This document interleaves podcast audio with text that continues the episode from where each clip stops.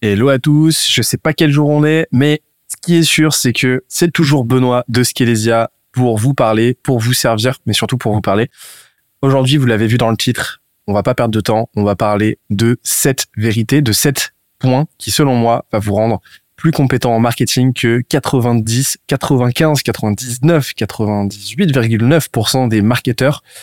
Ces sept points, on en entend très peu parler. Vous avez, si vous me suivez depuis un moment, si vous lisez la missive, il y a fortement moyen qu'il y en ait certains qui, euh, qui vous parlent, mais vous allez voir que on va aussi avoir pas mal de petites nouveautés. On perd pas de temps. Alors déjà, qu'est-ce qu'on entend par marketing? Bah, C'est tout simplement le fait, à mon sens, de créer du lien avec un nombre toujours grandissant de personnes. Si je devais donner une définition universelle du marketing, ce serait celle-ci, avec vraiment cette idée que le vrai, le bon marketing, à mon sens, n'est pas transactionnel comme on a tendance à le voir, mais relationnel, c'est-à-dire bah, justement créer un affect, créer une histoire commune avec un nombre toujours grandissant d'individus et, un nombre toujours plus et, et une masse d'individus toujours plus précise, toujours mieux connue et identifiée. Maintenant qu'on a dit ça, on reviendra sur le diptyque relation transaction parce que il y a euh, des interférences entre les deux. Forcément, bah, à un moment donné, si vous voulez que euh, votre boîte, que vos efforts marketing se pérennisent dans le temps, il y a cette dimension de transaction qui est nécessaire. Donc forcément, il y a une connectique entre les deux. On y reviendra. Mais là, j'aimerais déjà commencer par le tout premier point. D'accord? Premier point, j'ai appelé ça le cadran. Le, le marketing, c'est la rencontre entre quatre points qui constituent le cadran. Donc vous pouvez appeler ça le cadran du marketing. En fait, comprendre ça, c'est éviter l'écueil principal dans lequel tombe la l'immense majorité des boîtes, l'immense majorité des euh, marketeurs, c'est-à-dire bah, se concentrer sur euh, la génération de leads et sur la dimension purement euh, performative du marketing. Alors que en fait, on va le voir, bah, ces leads-là que vous allez générer, ces opportunités commerciales que vous allez générer, ces chiffres-là, en fait, cette performance n'est que le produit dérivé en fait d'une bonne appréhension du marketing dans son ensemble. Alors dans son ensemble, c'est quoi? C'est le cadran. Voilà, la boucle est bouclée. Premier point de ce cadran, c'est le positionnement. Le positionnement, c'est très très simple. C'est tout simplement de savoir à qui vous vous adressez et contre qui, euh, contre qui, contre quoi et pour qui vous vous battez. Donc le positionnement, c'est définir à la fois d'un côté votre marché, donc la cible à laquelle vous adressez le plus précisément possible, donc à la fois d'un point de vue euh, firmographique, d'un point de vue psychographique et d'un point de vue démographique. Donc d'avoir une vision claire de la cible, de l'audience, de la population, à qui votre offre, à qui votre produit, à qui votre service est adressé. Et de l'autre côté, il y a l'industrie, c'est-à-dire de savoir contre qui vous vous battez, euh, qui, quels sont les produits, les offres, les, services, les alternatives en fait, directes ou indirectes à votre produit et à ce que vous vendez tout simplement. Et en fait, le positionnement, euh, c'est vraiment quelque chose déjà d'évolutif, mais c'est quelque chose d'absolument nécessaire, euh, bien qu'évolutif. Pourquoi? Parce que vous êtes obligé de concentrer, euh, de vous concentrer sur, c'est vraiment la notion de focus, mais vous êtes obligé de vous concentrer le plus précisément possible sur un combat à la fois. c'est absolument impossible de vous adresser, de, de, tenter de vous adresser à tout le monde. Si vous tentez de vous adresser à tout le monde, vous, vous finirez irrémédiablement par vous adresser à absolument personne, parce que la résultante de votre positionnement, c'est-à-dire votre message, va perdre en clarté. On reviendra sur cette notion de clarté. Et donc, en fait, le positionnement, c'est tout simplement faire un choix à l'instant T, le choix de votre point de focus. Voilà. Encore une fois, le positionnement va évoluer dans le temps, c'est une nécessité, mais ce positionnement-là, cet effort de positionnement que vous allez faire va euh, venir poser euh, ce premier jalon qui vous permettra de travailler. Ensuite, on a le branding. En fait, le branding, c'est quoi? C'est tout ça, c'est interconnecté. Il n'y a pas de séquentialité entre les entre entre ces, ces quatre ces quatre leviers, mais euh, mais par contre, il y a quand même un peu, euh, il y, a, y, a, des interférences, il y a des interconnexions. Le branding, c'est quoi? Bah, en fait, c'est une fois que vous avez défini théoriquement votre positionnement, le branding va venir apporter en fait cette dimension identitaire, euh, cette esthétique, en fait, cette articulation euh, à votre positionnement, à votre, à votre, à votre, à votre marque en fait. C'est-à-dire encapsuler bah, votre mission, votre vision, donc ce que vous voulez faire, dans quelle échelle de temps vous voulez le faire, pour qui vous voulez le faire, quelles sont vos valeurs, quels sont les éléments constitutifs de votre culture, de ce qui fait votre identité propre. Voilà, tout ça, c'est le branding auquel on va rajouter l'esthétique. Donc l'esthétique, c'est quoi? C'est euh, l'articulation euh, visible, on va dire, l'apparat qui va donner vie, qui va donner corps, qui va donner euh, l'apparence en fait à votre marque. Donc le branding, il est fondamental. Pourquoi? Parce que c'est ça qui va vous permettre de créer les l'association, les associations d'idées nécessaires dans la tête de votre audience, qui vont faire que vos futurs meilleurs clients, vos futurs clients, etc., vont vous associer à la bonne, aux bonnes terminologies et vont, vont faire les bonnes les connectiques en fait à l'échelle cognitive au bon moment et vont penser à vous le moment voulu. Donc le branding en fait sert à ça et c'est vraiment un travail à long terme qui est fondamental. Ensuite, on a donc là le sujet qui, je pense, vous parle le plus, c'est-à-dire la distribution. Donc euh, euh, la distribution, c'est quoi? Bah, C'est justement la génération de leads, c'est euh, tout ce qui va vous permettre en fait d'être, de gagner en visibilité auprès des bonnes personnes, nécessairement, idéalement au bon moment. la distribution, voilà, c'est c'est les toute l'infinité de canaux d'acquisition sur lesquels vous allez pouvoir travailler pour justement apporter cette visibilité, apporter ce corps en fait, cette reconnaissance, cette connaissance auprès de votre marché, bah, cette connaissance de votre positionnement, de votre branding, de votre offre et ainsi de suite. Et dernièrement, on a l'étude de marché qui doit être bah, réalisée en continu. Donc l'étude de marché, c'est pas simplement envoyer des feuilles euh, Excel, des typeforms, etc. Euh, enfin des feuilles Excel, n'importe quoi. Pas simplement envoyer des typeforms, euh, des, des monkey, etc. dans, dans l'espoir d'avoir des choses intéressantes qui en ressortent. Non, elle doit être en continu et pour ça, le meilleur outil, c'est la recherche utilisateur. On y reviendra sur cette recherche utilisateur, mais elle est fondamentale. Donc l'étude de marché, en gros, c'est à quel point vous vous tenez à jour, à quel point vous vous confrontez de façon continue, de façon inlassable et intense à votre marché, donc aux gens qui, euh, à votre audience, en fait, tout simplement. Il faut savoir, c'est que ces quatre piliers, ils s'interconnectent, ils se nourrissent, et faire l'impasse sur l'un, c'est fragiliser tous les autres. C'est fondamental.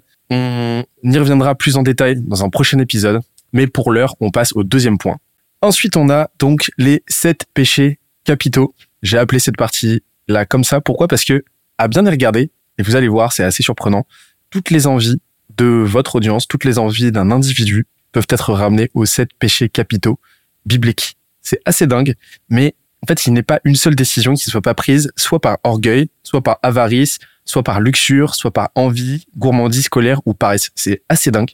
Mais euh, si vous regardez bien, euh, on peut on peut voir que bah, tous les achats euh, de statuts, par exemple, euh, vous allez les faire par orgueil. Vous allez acheter une montre par orgueil parce que vous avez envie d'augmenter euh, votre votre capital social. Voilà. vous allez acheter des cryptos, vous allez acheter vous allez acheter faire des paris sportifs par avarice pour augmenter vos gains et pour vous acheter une Rolex pour augmenter votre statut, encore une fois, par orgueil. On voit ensuite que les sept péchés capitaux sont interconnectés les uns les autres. Euh, la luxure, je vais pas vous donner d'exemple. Si je vous, je vais vous en donner un, hein, très concret. Tinder. Euh, L'envie, bah, vous allez acheter votre euh, Rolex. Pourquoi? Parce que votre voisin a une Rolex et en plus de ça, il a une BMW. Donc forcément, la BMW, il vous en faut une autre aussi, mais une encore mieux. Pourquoi? Par envie et par orgueil, parce que vous êtes mieux que lui. Gourmandise, bon bah oui, il y a votre Uber qui arrive. Colère, bon bah ouais, votre euh, euh, votre votre voisin euh, votre voisin a la Rolex, a reçu la Rolex avant vous, ça vous énerve. Et par paresse, bah encore une fois, il y a votre Uber qui arrive. Quand on a compris ça, on a compris que bah tous les produits, toutes les offres en fait ne reviennent qu'à une proposition de gain de quatre ressources, de quatre denrées. En gros, ce que ça veut dire, c'est que quand vous avez compris que tout est connecté à ces sept péchés capitaux, qui en fait sont quoi? Sont des articulations euh, storytellé, euh, biblisé, euh, cléricalisé de euh, constantes anthropologiques, de constantes qu'on va retrouver dans la psychologie évolutive en fait, eh ben on, on, on comprend que vous pouvez potentiellement tout vendre en marketing, en vente, à condition de promettre l'une de, au moins l'une de ces quatre choses, soit un gain de temps, soit un gain de statut social, culturel, économique, soit un gain de sexe, soit un gain d'argent. Encore une fois, avec une petite interconnexion entre ces différents piliers les sept péchés capitaux, quand on a compris ça, on a compris que c'est pas simplement une fantaisie biblique, c'est vraiment, comme je l'ai dit, une constante anthropologique. Et le comprendre change absolument tout. Et c'est là qu'on voit l'importance d'en revenir aux fondamentaux. Et c'est ce que j'essaie de faire, en fait, avec vous sur cette partie-là. Ensuite, troisième point, j'ai ouvert la fenêtre parce qu'il fait très très chaud, il y a un chien qui aboie. Donc, vous m'en voudrez pas si vous entendez un chien qui aboie, c'est pas moi. On en vient au troisième point, c'est, je l'appelais cette partie-là, les besoins. Euh, forcément, on, parle tout le temps de euh, du marketing comme ayant pour fonction première de répondre à un besoin, mais qu'est-ce qu'on appelle besoin? Eh ben, je vais vous répondre très simplement en moins d'une minute. Tous nos besoins, tous nos besoins, absolument tous, peuvent être rangés en deux catégories. Première catégorie, s'éloigner de la douleur, d'accord? Donc, enlever quelque chose qui nous handicape au quotidien, qui nous cause stress, frustration, qui nous empêche d'atteindre un objectif concret. Deuxième point, deuxième levier, deuxième catégorie, c'est se rapprocher du confort, tout simplement. Donc se rajouter quelque chose qui nous apportait un surplus bah, d'aisance, un surplus de bien-être, un surplus de performance, etc. Donc soit s'enlever quelque chose de négatif, soit s'ajouter quelque chose de positif, tout simplement. Le comprendre, c'est déjà avoir fait 30% du travail et c'est comprendre déjà dans quel sens appuyer. Ce qu'il faut savoir, c'est que euh, l'être humain est beaucoup plus averse à la perte que euh, enjoué à l'idée de gagner quelque chose. C'est-à-dire que c'est beaucoup plus douloureux, c'est beaucoup plus motivant pour quelqu'un d'éviter de perdre quelque chose que euh, de travailler pour gagner cette potentielle même chose. D'accord? C'est ce qu'on appelle le biais d'aversion à la perte. Et comprendre dans quelle typologie de besoin on se positionne change absolument la donne. Donc, pour rappel, deux catégories, s'éloigner de la douleur ou se rapprocher du confort. Vous avez compris ça. Vous avez déjà fait une bonne partie du chemin. Quatrième point que j'ai appelé le LMR.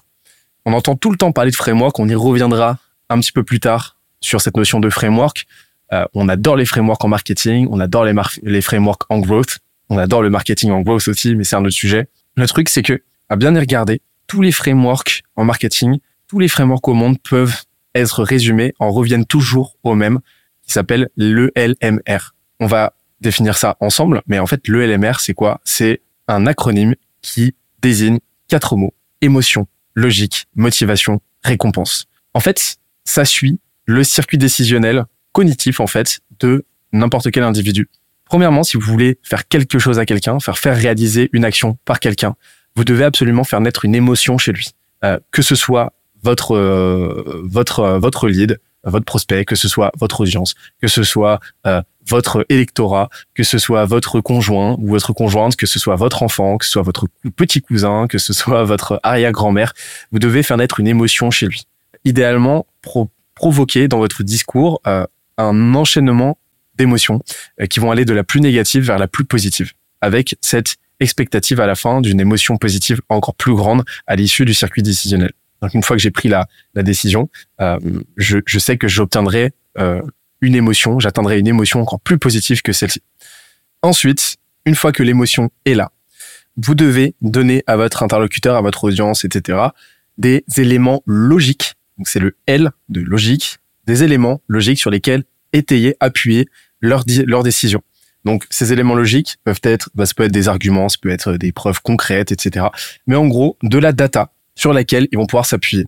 Ce qu'il faut savoir, c'est que le cerveau, les individus prennent leurs décisions avec leurs émotions, d'accord, se basent avant tout sur leurs émotions, puis justifient leur choix avec de la logique. C'est pour ça que c'est fondamental de créer cette, encore une fois, j'adore ce mot, connectique entre les deux, d'accord? Donc ne cherchez jamais à parler simplement à la logique de votre interlocuteur, à son pragmatisme en fait.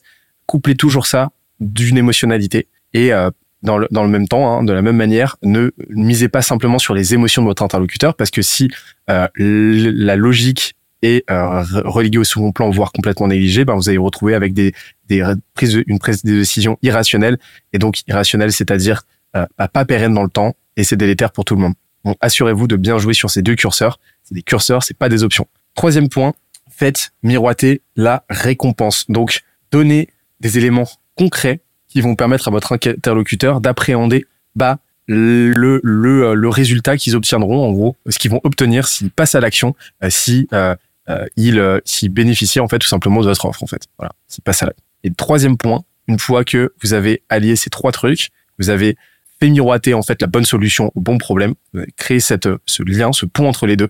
Vous allez faire naître chez lui la motivation, donc le M, pour agir sans plus attendre le plus vite possible. Donc là, on en vient à ce qu'on va retrouver dans la plupart des euh, frameworks de copywriting, hein, euh, à l'action, au passage, au call to action en fait. Voilà, l'appel à l'action. Et en fait, on voit que l'AIDA, par exemple, l'AIDA en copywriting s'ancre complètement sur l'Elmer.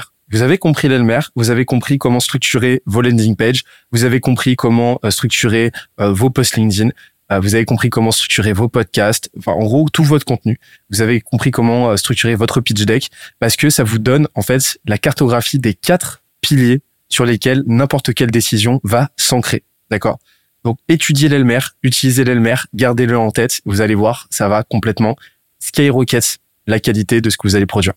Ensuite, cinquième point, et là ça va vous faire plaisir parce qu'on va parler distribution. Donc la distribution, encore une fois, c'est quoi? C'est dans le cadran, ce qui va vous permettre de donner visibilité, contexte, connaissance, reconnaissance à votre positionnement, à votre marque, etc. Donc, la distribution, c'est l'acquisition, c'est la lead etc. En fait, il faut comprendre, c'est que au même titre que le marketing est relationnel et pas transactionnel dans son fondement, euh, il y a deux types de distribution qui sont indissociables en fait. Donc, premièrement, il y a la distribution transactionnelle. Donc là, c'est tout simplement le, les actions qui vont permettre de générer du lead à court terme, d'accord?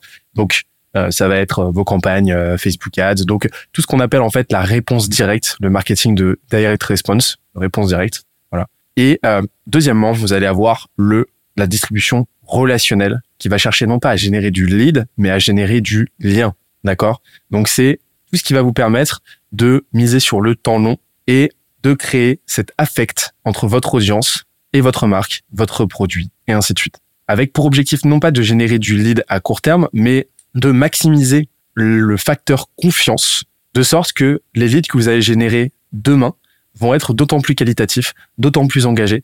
Pourquoi? Parce que votre audience sera d'autant plus euh, enjouée à l'idée de vous suivre et que vous allez miser sur les effets cumulés d'une relation qui s'étend dans le temps. Plus une, plus, une relation s'étend, dans le temps, plus elle va être fructueuse. C'est le principe d'effet cumulé euh, qu'on va euh, qu'on va emprunter à l'économie, aux finances, pour l'appliquer à des mécaniques relationnelles. C'est exactement la même chose. Forcément, vous le voyez, hein, plus vous allez être ami avec quelqu'un, plus cette relation va être solide parce qu'elle s'étend dans le temps, plus ce sera compliqué en fait de vous en défaire et plus vous allez vous investir pour la perpétuer encore plus. Et, euh, et dans le même temps, bah, plus elle va vous apporter parce que vous allez apprendre à vous connaître, ainsi de suite. C'est exactement la même chose dans le marketing et c'est exactement ce que la distribution relationnelle, le fait de générer du lien et de pérenniser, de renforcer ce lien vous permettre de faire. Donc, dissocier les deux, c'est déjà savoir bah, sur quoi vous êtes en train de travailler à l'instant T et c'est maximiser vos chances de euh, de lancer des campagnes demain euh, transactionnelles d'autant plus performantes. Donc, ce qu'il faut savoir en fait, c'est que il y a beaucoup beaucoup de gens qui ont tendance à se concentrer uniquement sur du transactionnel avec euh, des résultats bah, souvent un petit peu en deçà de ce qu'ils aimeraient. Voilà. Euh, donc là, c'est très simple de le savoir. Hein. Euh, si vous tombez dans comment savoir que vous tombez dans une boîte qui se concentre exclusivement sur le transactionnel, bah regardez le niveau de pression et de stress sur lequel est mis l'équipe marketing.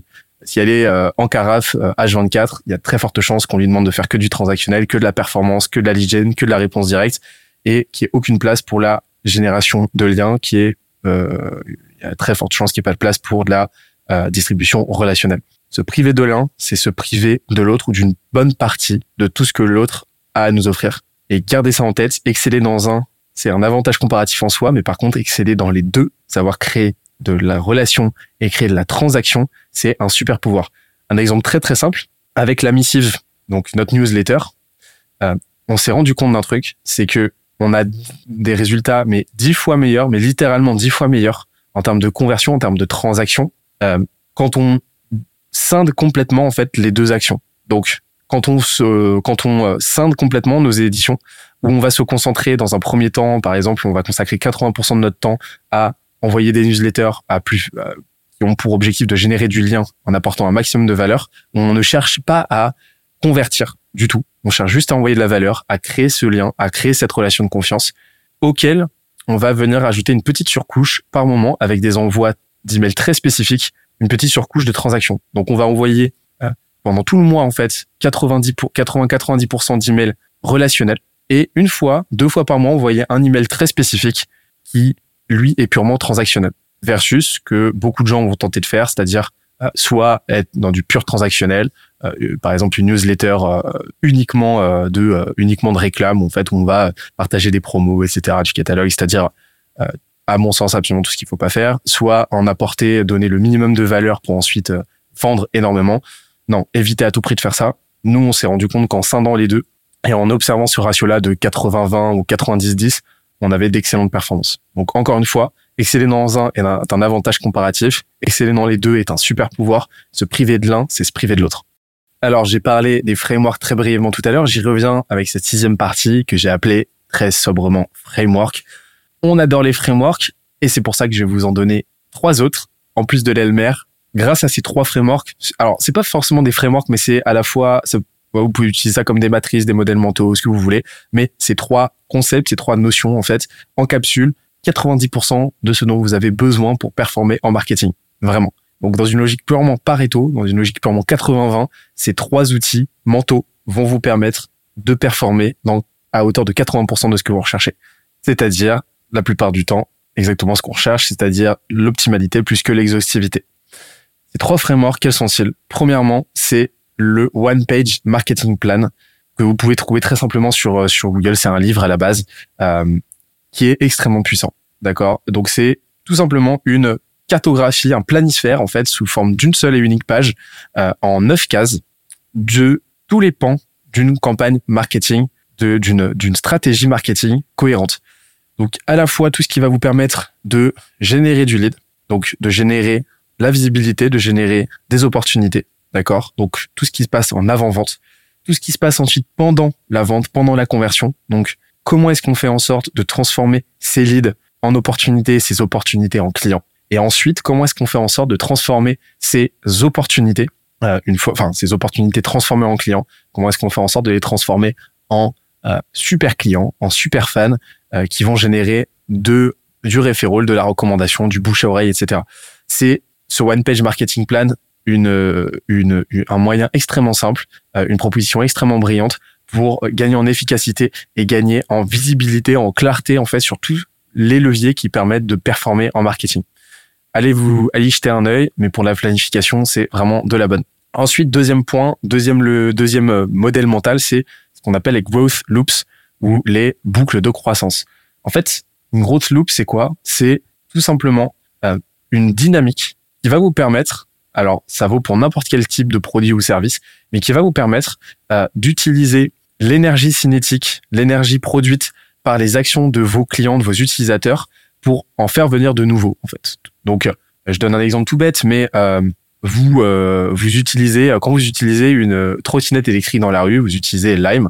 Eh ben, le simple fait que vous utilisiez une Lime va vous permettre, va vous transformer en panneau publicitaire pour Lime et démontrer la proposition de valeur aux autres futurs utilisateurs potentiels de Lime, sur nouveaux utilisateurs. Donc là, on est dans le cas euh, très concret, très euh, physique euh, d'une grosse loop. C'est-à-dire que en tant qu'utilisateur, vous allez générer une action, hein, ce qu'on appelle un input, qui va en contrepartie générer un output, c'est-à-dire bah, de la visibilité gratuite pour Lime. Et c'est un truc qu'on va retrouver dans une immensité, dans la quasi-totalité des boîtes qui font en sorte de. Euh, c'est un truc qu'on va retrouver par exemple avec Tesla. Vous roulez en Tesla, vous générez un output de la visibilité gratuite pour Tesla et ainsi de suite. En fait, comprendre ce, ce principe, ce concept de grosse loop, bah, c'est vous donner une chance de l'apprivoiser, de mettre en place vos propres grosses loops au sein de votre boîte. Un exemple concret, euh, vous faites du service, et eh ben mettre en place un process qui va encourager vos clients à faire un petit post LinkedIn par exemple pour euh, mettre en avant le début de votre collaboration et euh, communiquer dessus, bah, c'est un excellent moyen de mettre en place une grosse loupe euh, volontairement en fait, non organique, qui va vous permettre de gagner en visibilité, en crédibilité et ainsi de suite, et donc de faire venir d'autant plus facilement vos prochains clients. Et le troisième point, c'est l'art. Donc l'art ou la RRR, le Pirate Framework, ce que vous voulez. L'art, c'est quoi? C'est tout simplement euh, le meilleur outil pour optimiser votre processus de croissance. Alors c'est absolument pas un funnel, d'accord? C'est pas du tout un entonnoir. C'est euh, l'amalgamation de quatre des, de, des cinq leviers pardon, qui vont vous permettre d'optimiser bah, tous les pans de votre croissance à long terme. Ces cinq pans, quels sont-ils? C'est déjà l'acquisition, donc on a parlé tout à l'heure, hein, c'est la distribution. Comment est-ce que vous faites venir vos clients Comment est-ce que vous faites venir en fait vos euh, vos, vos, futurs meilleurs clients? Voilà. Euh, ensuite, on a l'activation, d'accord? Donc comment est-ce que vous faites expérimenter la valeur à vos clients? Donc l'acquisition, c'est quoi? C'est leur promettre quelque chose. L'activation, c'est leur faire expérimenter cette chose. Euh, ensuite, la rétention, c'est tout simplement le fait de les faire rester le plus longtemps possible. Comment est-ce que vous vous assurez qu'ils demeurent clients, qu'ils demeurent utilisateurs ad vitam aeternam chez vous?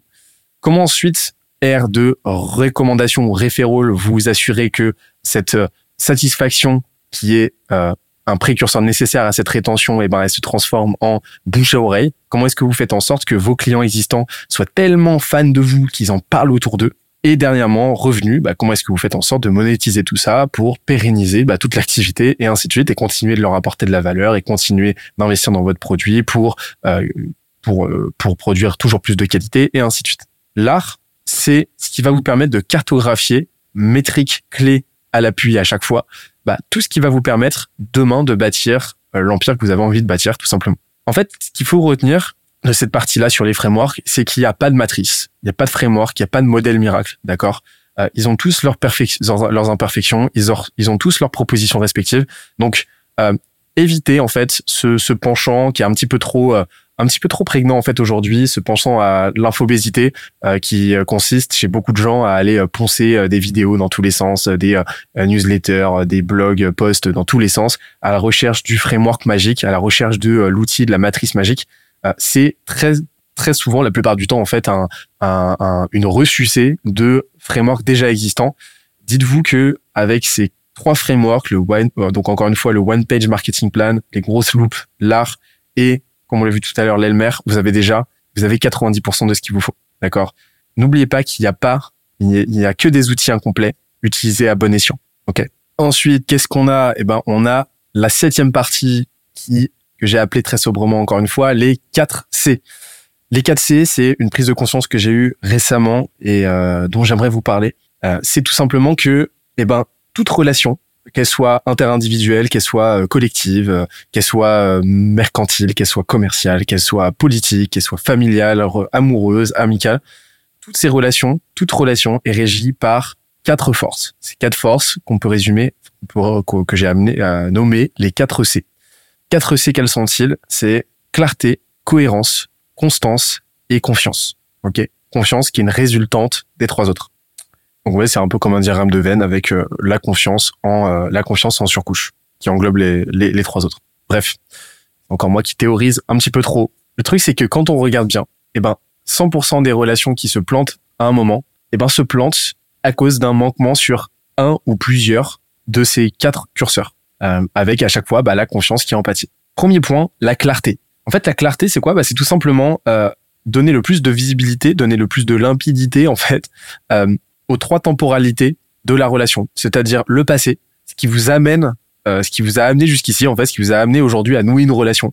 Donc, euh, euh, quel est votre passif Quelle est votre généalogie interne Qu'est-ce qui, quelle est la genèse en fait de votre, donc dans, dans un cas marketing, quelle est la genèse de votre boîte Quelle est la, la genèse de cette mission que vous êtes donnée Quelle est votre mythologie en fait personnelle? On en revient en fait à une notion clé qui est celle du branding, comme on l'a vu tout à l'heure, avec son armature storytelling. Donc, premier point, le passé. Ensuite, on a le présent. Quelles sont nos intentions à l'instant, T? Qu'est-ce qu'on souhaite faire? Pourquoi on est là ensemble aujourd'hui? Euh, Qu'est-ce qui nous lie à l'instant T? Euh, Quels sont euh, nos objectifs, etc.